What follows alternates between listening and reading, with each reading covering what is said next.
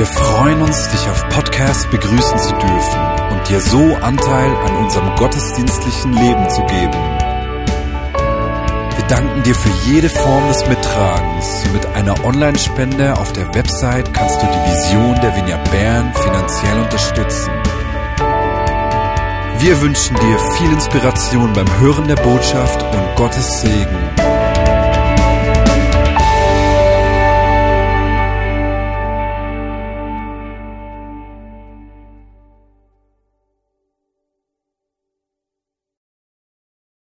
So schön, so viele Kinder einsegnen zu dürfen. Das kommt ja mit der Geburt, Geburtstag. Wisst ihr, was ich vor zwei Wochen erfahren habe? Dass wir heute auch 35 Jahre Vignette Bern feiern. Am letzten Oktobersonntag. Und heute gerade diese Segnung, Kindersegnung zu haben an unserem Geburtstag ist einfach richtig schön. Und ich möchte äh, ganz kurz noch sagen, weswegen ich Hochdeutsch spreche.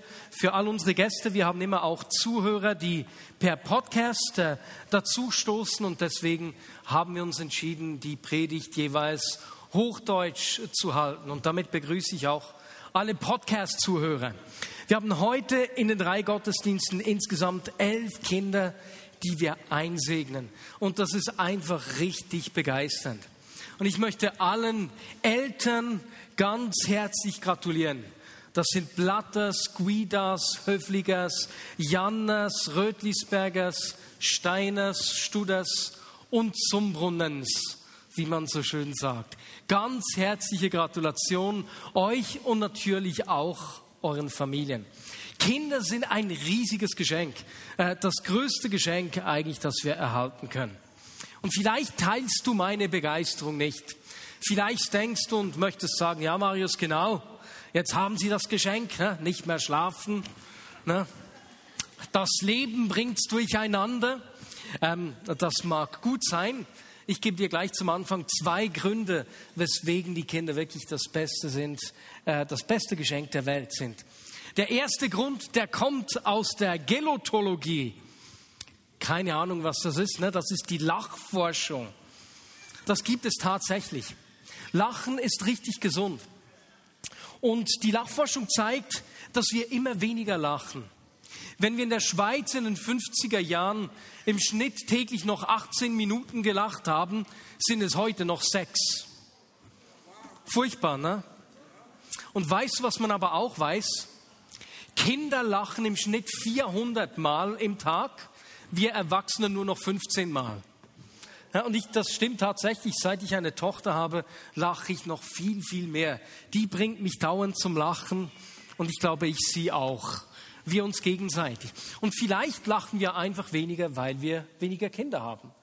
Und das bezieht sich ja nicht nur auf die eigenen Kinder, sondern man weiß, dass es ein ganzes Dorf zur Erziehung eines Kindes braucht. Und so sind natürlich alle mit reingenommen. Kinder sind für uns alle Eltern, Geschwister, Freunde ein riesiges Geschenk. Der zweite Grund, weswegen Kinder so ein tolles Geschenk sind, Kinder halten uns jung. Meine Großmutter hat mit meinen Eltern, äh, meinem Bruder, einer meiner Schwestern und ihren Kindern zusammen in einem Vier-Generationen-Haus gewohnt. Und ich war manchmal nicht so sicher, na, die, die Jungs, die sind da doch laut und bewegt ohne Ende, ob das für meine Großmutter so gut ist. Und sie sagte jeweils dann nur, nein, nein, die halten mich jung. Und das stimmt. Als sie dann ausgezogen ist und nur noch mit meinen Eltern wohnte, da hat man gemerkt, da fehlt dir etwas. Kinder halten uns jung. Und so sind Kinder schon nur aus gesundheitlicher Sicht ein sensationelles Geschenk. Man könnte schon fast sagen, sie sind die beste Medizin. Und weil wir heute eben elf Kinder einsegnen, habe ich mich entschieden, über eine Geburt eines solchen Geschenkes zu sprechen. Und zwar schauen wir uns miteinander das erste Kapitel ähm, 1 Samuel 1 an, die Geburt von Samuel. Und wenn ich dieses erste Kapitel mit euch anschaue, ich werde nicht so viele Texte lesen, sondern ich werde euch die Geschichte mehr erzählen, dann werden uns da drei Personen begegnen, die uns alle etwas sagen. Wir sehen Hannah, wir sehen den Samuel selbst und dann den Priester Eli, der am Schluss in den Mittelpunkt rückt. Aber Zum Einsteigen in diese, in diese Geschichte möchte ich kurz einmal die Situation vor Augen führen, die sich zur Zeit der Geburt von Samuel ähm, so zugetragen hat. In welche Situation wurde er hineingeboren? Es war, nachdem Josua Israel ins verheißene Land geführt hat. In dieser Zeit haben verschiedene Richter das Volk geführt. Und gegen Ende dieser Zeit der Richter steht das Volk Israel unter Druck. Auf der einen Seite durch Feinde von außen, die sie angreifen, aber noch viel mehr äh, stehen sie von innen heraus unter Druck. Es ist ein innerer Zerfall, den sie erleben. Die, die Brüderstämme wenden sich gegeneinander und wir lesen dann gegen Ende des Buches der Richter von einem furchtbaren Übergriff, der sich im Gebirge Ephraim zugetragen hat. Also eine furchtbare Zeit und der Autor der Richter beschreibt dann äh, das Geschehen mit folgenden Worten. Jeder tat, was ihm beliebte, denn es gab keinen König im Land. Und so in diese Situation hinein Chaos, äh, Widerstände gegeneinander, Widerstände von außen. In diese Situation hinein wird Samuel geboren und noch an niemand, dass er zum Wendepunkt für das Volk Israel wird, dass er einer der großen Richter und Propheten wird, den, an den wir uns bis heute erinnern. Und genauso wie das damals niemals ahnte, wissen wir nicht, was aus den Kindern wird, die wir heute eingesegnet haben. Wie werden sie uns, die Schweiz, äh, prägen in den nächsten Jahren? Wie werden sie zum Segen nicht nur für uns, sondern vielleicht für ganz viele andere? Da freuen wir uns unglaublich darauf. Und die Geschichte von Samuel beginnt ausgerechnet am gleichen Ort, wo am Ende des Buches der Richter eben diese furchtbare Geschichte erzählt wird, äh, wo, ja genau, die, die gehe ich gar nicht näher ein, eine furchtbare Geschichte.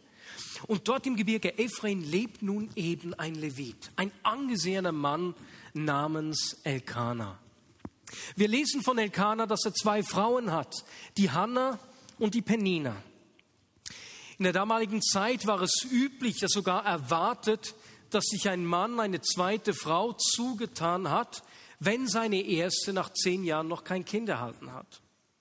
Und wir lesen von Hannah in der Überlieferung, dass sie 19 Jahre lang kinderlos geblieben ist. Für sie ein großes Leiden und so hat der Elkaner sich eine zweite Frau zugetan. Kinderlos zu sein war in der damaligen Zeit ausgesprochen schmerzhaft. Denn erstens haben Kinder den Fortbestand des Familiengeschlechts garantiert. Zweitens waren sie auch die Sicherstellung der Altersvorsorge.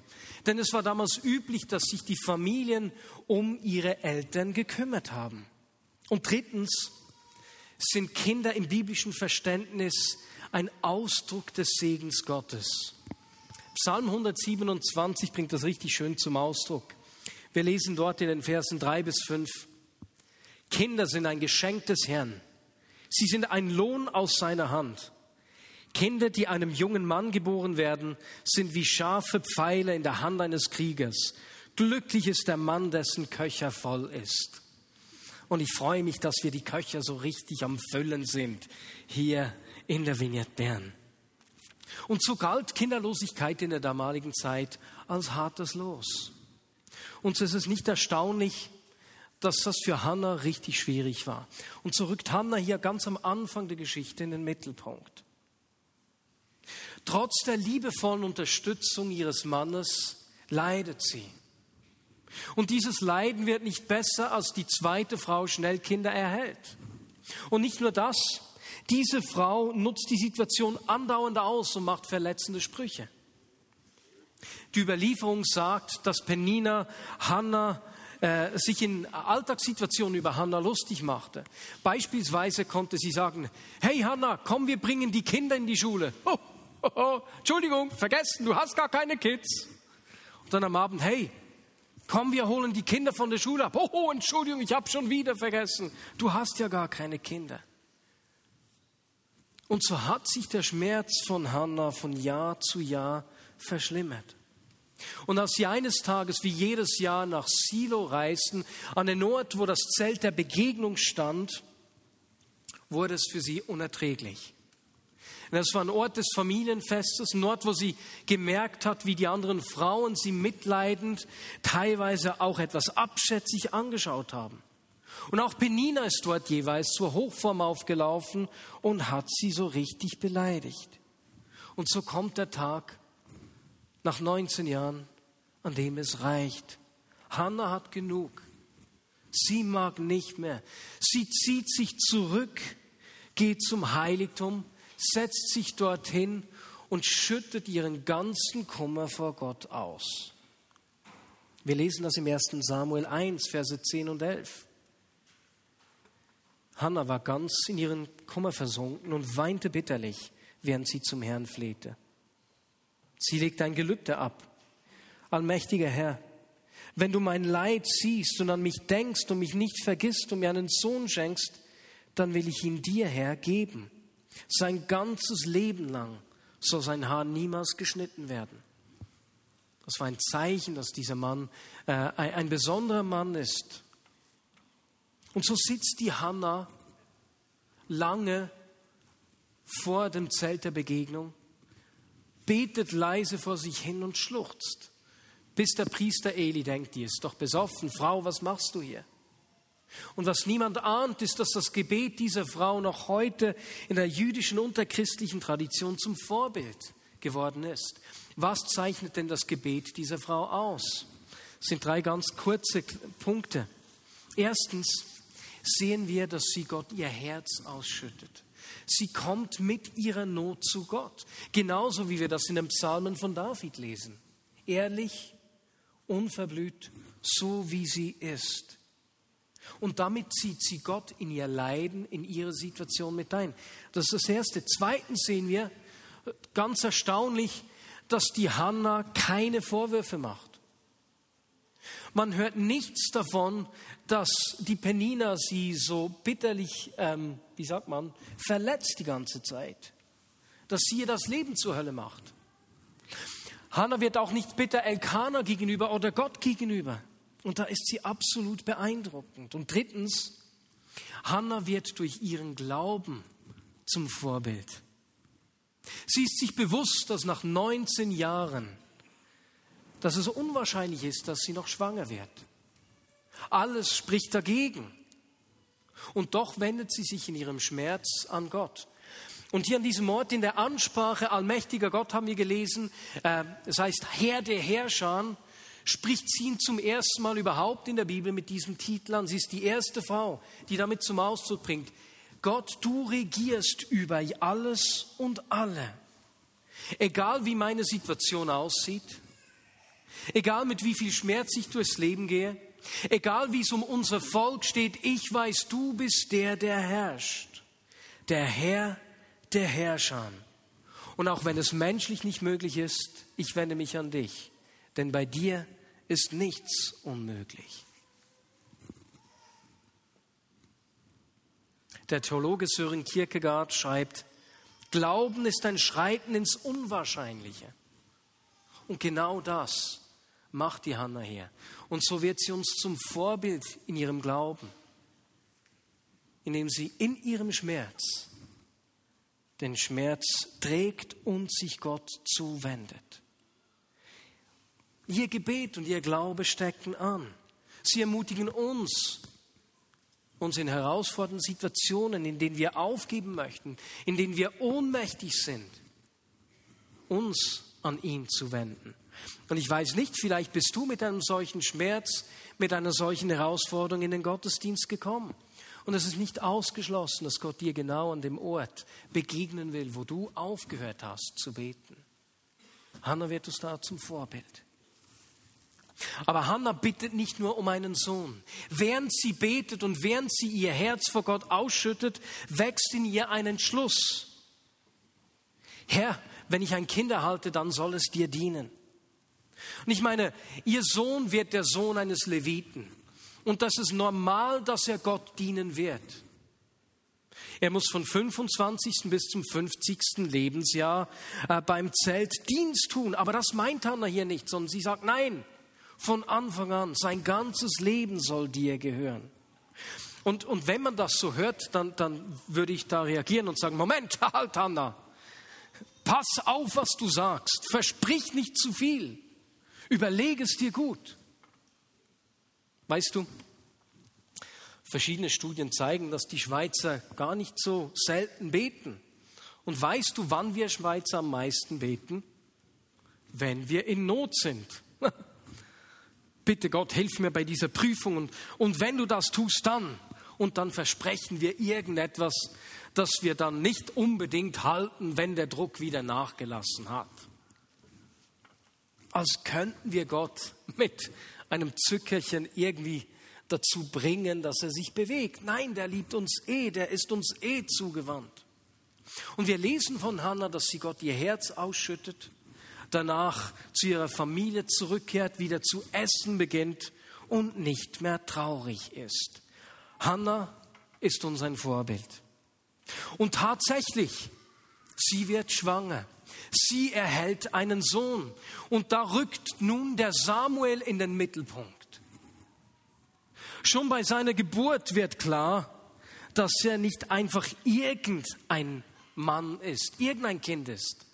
Hannah nennt ihn Samuel, was so viel bedeutet wie von Gott erbeten oder von Gott erhört. Und wenn wir die Geschichten der Bibel anschauen, dann sehen wir, dass immer wieder, wenn Gott eingegriffen hat, wenn das Volk Israel einen Wendepunkt erlebt hat, wenn es einen Neuanfang gegeben hat, haben diese Geschichten immer und immer wieder mit der Geburt eines Kindes begonnen. Das in eine äh, außergewöhnliche Situation hineingekommen ist. Und so lesen wir von Sarah, der Frau von Abraham, wie sie lange kinderlos war. Genauso Rebekka, die Frau von Isaac. Oder aber auch Elisabeth, die Mutter von Johannes dem Täufer. Und auch bei Jesus Geburt ging es äh, ganz speziell zu und her, wie auch bei Mose, der das Volk aus Ägypten führte. Und schon nur, wenn wir diese Geburtsgeschichte von Samuel anschauen, wird offensichtlich, dieser Mann steht in einer Linie mit all diesen Männern, Menschen in der Bibel, die von Gott äh, gebraucht worden sind, um einen Neuanfang zu schaffen. Samuel bringt einen Neuanfang. Er wird der letzte Richter und der große Prophet, der die Könige einsetzt und wird damit zum Bild fürs Neue Testament, wo Jesus der König der Könige kommt. Kein Wunder betet seine Mutter Hannah zum Herrn der Herrscher, dem Herrscher über alles. Und wie diese Geschichte zum Bild aufs Neue Testament hin wird, erinnert uns Samuel auch daran, dass auch für uns so ein Neuanfang immer und immer wieder möglich ist. Und Kinder haben das an sich. Die Geburt von Kindern hat es an sich, dass wir an diese Neuanfänge erinnert werden. Viele von euch kennen die Geschichte meiner Eltern. Meine Mutter wollte mit dem christlichen Glauben nichts mehr zu tun haben, weil sie das nicht besonders gut erlebt hat in ihrer Kindheit. Mein Vater äh, lebte nicht in dem Sinne mit einer Beziehung zu Gott. Er dachte sich, der Sinn des Lebens sei, einmal eine Familie zu haben, einen guten Job und irgendwann mal ein Häuschen. Und dann bin ich geboren, als er 19 war. Und mit 19 ist sein ganze, seine ganze Vorstellung des Sinns des Lebens irgendwie über den Haufen geworfen worden. Und er hat begonnen, sich mit dem christlichen Glauben auseinanderzusetzen. Die Geburt von Kindern lösen das aus. Gestern sind meine Schwägerin und mein Schwager Eltern geworden. Und auch sie haben die, die Schwangerschaft genutzt, diese, die, das Kommen des Kindes, um, um einen Neuanfang zu wagen. Sie haben sich entschieden, mit dem Rauchen aufzuhören. Und bestimmt kennst du auch Menschen, die genauso solche Neuanfänge erlebt haben. Genau das geschieht hier. Samuel ist ein Zeichen des Neuanfangs. Und wenn im Alten Testament Gott immer einzelne Menschen wie diesen Samuel ganz speziell gebraucht hat und der Heilige Geist nur auf einzelne Menschen gekommen ist, ist es nun im Neuen Testament anders. Da ist der Geist auf jeden von uns gefahren. Und wir alle werden zum Zeichen der Hoffnung und des Segens Gottes. Und deswegen freue ich mich zu sehen, was aus den Kindern geschehen wird, die wir heute miteinander eingesegnet haben. Und so wird mit der Geburt von Samuel dieser Wendepunkt für die Geschichte des Volkes Israel eingeläutet. Und nun, am Ende des ersten Kapitels rückt der Eli in den Mittelpunkt. Denn es geht nicht einfach nur um den Wendepunkt für dieses Volk. Hannah behält ihren Sohn die ersten zwei, drei Jahre bei sich, bis er abgestillt ist. Und dann geht sie wieder nach Silo, zum Ort, wo sie gebetet hat. Und sie bringt den Samuel dorthin. Und wir lesen das wie dem ersten Samuel 1 ab dem Vers 24. Der Junge aber war noch sehr klein. Nach der Schlachtung des Stiers brachten sie das Kind zu Eli. Verzeih, mein Herr, sagte Hannah, so wahr du lebst, ich bin die Frau, die hier bei dir stand und zum Herrn betete. Ich habe den Herrn gebetet, mir dieses Kind zu schenken, und er hat meine Bitte erfüllt. Jetzt gebe ich ihn dem Herrn, und er soll ihm sein ganzes Leben lang gehören. Und sie beteten dort den Herrn an. Nun lasst uns mal versuchen, uns diese Geschichte praktisch vorzustellen. Stell dir vor, du seist Eli. Ha? Eli, das war ein Mann weit über 50. Das war ein älterer Mann. Seine zwei Söhne haben an diesem Zelt bereits die Verantwortung übernommen.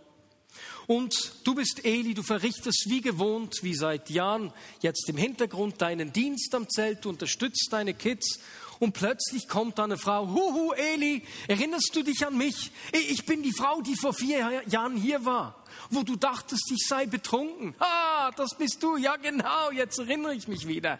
Hey, ich habe damals gebetet für ein Kind und ich bin tatsächlich schwanger geworden. Stell dir vor, nach 19 Jahren. Wow, antwortet Eli. Sie haben eine sensationelle God Story. Hey, das freut mich außerordentlich. Ja, ich konnte es auch selbst fast nicht glauben, sagt die Hanna. Und weißt du, ich habe damals Gott versprochen, dass das Kind ihm gehören wird. Schau, hier ist klein Samuel. Ich lasse ihn bei dir. Tschüss. Hey, Moment. Ich stelle mir vor, wie dieser doch über 50-jährige Mann gesagt hat, Moment mal. Hey, hey, hey ich habe meine Familienplanung abgeschlossen. Über 50. Du hast mich nicht gefragt, Hanna, was, mach, was muss ich jetzt machen? Ich habe schon lange kein dreijähriges Kind mehr gehabt. In dieser Geschichte wird nicht nur Hannah zur Mutter, sondern Eli wird erneut zum Vater. Und das hat eine ganz besondere äh, Bewandtnis. Und ich erkläre dir weswegen. Wir lesen in diesem ersten Kapitel, dass der Eli zwei Söhne hat, die bereits eben den Dienst an diesem Tempel übernommen haben. Und über diese beiden Männer verliert die Bibel kein gutes Wort. Sie werden als niederträchtige Männer beschrieben, die nur ihren eigenen Vorteil suchen. Sie holen sich bei den Opfern die besten Stücke. Sie schlafen am Eingang des Zeltes mit den Frauen, die dort arbeiten. Und sie treiben es so schlimm, dass das Volk sich bei Eli beschwert. Hey, deine, deine Jungs, die jetzt da übernommen haben, das ist ja furchtbar, die haben mich schon wieder ausgenutzt. Und ich stelle mir vor, wie konsterniert Eli war. Ich kann mir vorstellen, dass er sich Vorwürfe gemacht hat und sich fragt, was habe ich bloß falsch gemacht? Weswegen sind meine Söhne so schlecht rausgekommen? Und Eli spricht seine Söhne auf ihr Fehlverhalten an, aber die wollen nichts von ihrem Vater wissen. Das muss für Eli richtig schmerzhaft gewesen sein.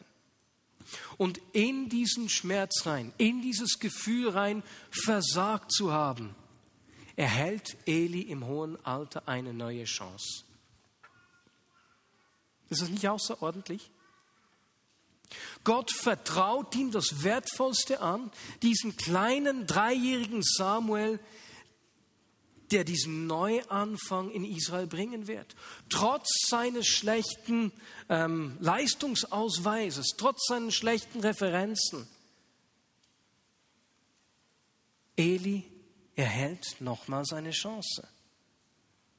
Was für ein Vertrauensbeweis. Ich finde das absolut einzigartig. Und ich, Entschuldigung, ich weiß ja nicht, was dich beschäftigt.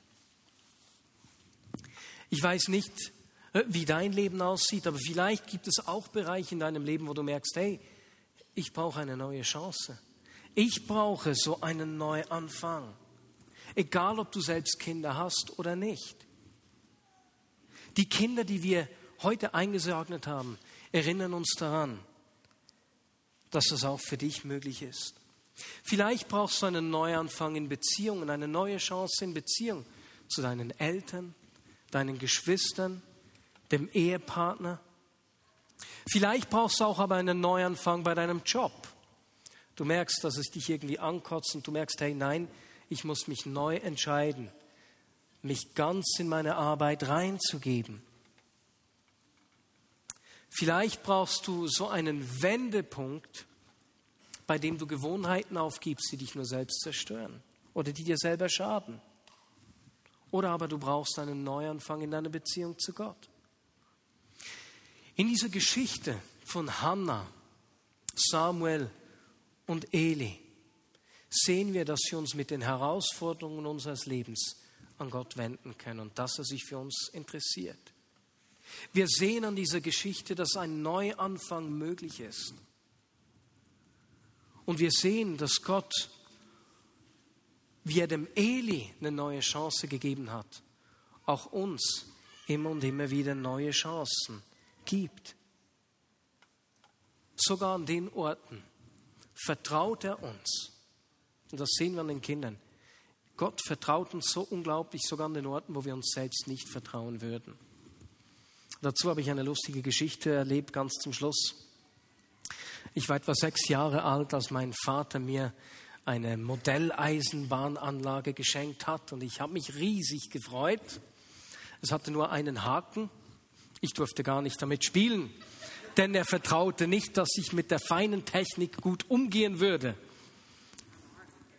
Und weißt du, ich wünsche mir noch heute immer noch eine Modelleisenbahn.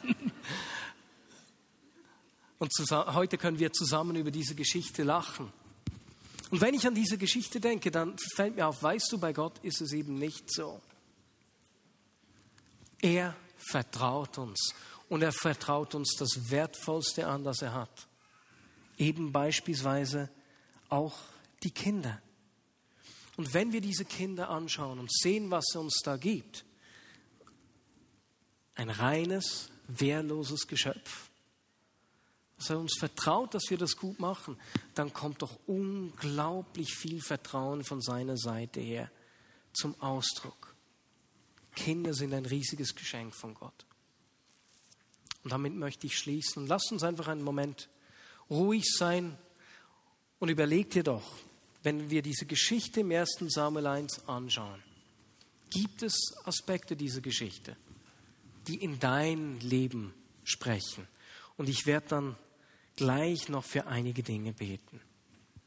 Wir machen es in der Vignette Bern oft so, dass wir Menschen aufstehen lassen, wenn wir so einen Gedanken einbringen und dann für diese Menschen beten wollen. Heute möchte ich es mal so machen, wie es Hannah gemacht hat.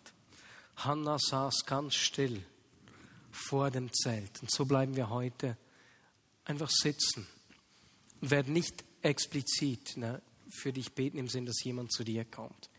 Aber wenn du merkst, dass es in deinem Leben so Bereiche gibt, gibt wo du wie Hannah deinen Schmerz hinbringen möchtest, und du merkst, hey, ich will diesen Schmerz, diese Herausforderung nicht einfach in mich hereinfressen, ich brauche Hilfe, Gott, ich, ich schütte dir mein Herz aus, dann bete ich gleich für dich. Genauso auch, wenn du merkst, du brauchst eine neue Chance in irgendeinem Lebensbereich oder auch einen Neuanfang, dann werde ich auch gleich für dich beten egal welchen Lebensbereich das betrifft. Und drittens auch einfach, wenn du sagst, hey, ich will verstehen, wie unglaublich Gott mir vertraut. Dass er eben nicht auf meinen Fehler wartet und so, sondern dass er mir richtig vertraut. Wenn einer dieser drei Themen auf dich zutreffen, dann bring ihm das jetzt in aller Stille zum Ausdruck. Und wenn nicht, dann bete du einfach für dich am Platz mit mir jetzt. Und Jesus, ich danke dir, dass du so unglaubliches Interesse an uns hast, dass du uns kennst und dass du unsere Fragen und unsere Nöte hören willst, dass du uns ernst nimmst. Und Jesus, wenn Menschen hier sind, die dir jetzt dein Herz ausschütten, dann begegne du ihnen. Nimm du ihnen ihre, ihre Trauer, wie das bei Hannah der Fall war. Begegne du ihnen. Und Jesus, wenn ich diese Hannah anschaue, dann war sie 19 Jahre am Leiden, aber wenn sie den großen Bogen ihres Lebens anschaut, kann sie sagen, dieser Samuel, der den Wendepunkt gebracht hat, den hast du mir geschenkt. Und Jesus, so bitte ich, dass du diesen Menschen, die mit dem Schmerz kommen, zu dir kommen, deine größere Perspektive schenkst. Mehr von dir. Und Jesus, wo Menschen einen Neuanfang brauchen und sich heute entscheiden, Gewohnheiten aufzugeben, sich zu entschuldigen bei jemandem, die überhaupt erst das Recht geben, in eine Situation reinzukommen, dort bitte ich, lass du heute Abend diesen Neuanfang geschehen. Wie das durch Samuel im Volk Israel geschehen ist. Mehr von deiner Gegenwart. Heiliger Geist, geh du uns nach. Und so wie die Hanna nach Hause ging und du ihr in ihrem Alltag begegnet bist, komme du mit uns in den Alltag und schenk uns diese Begegnungen, diese Antworten, diesen Trost und diese Gebete hören in unserem Alltag. Amen.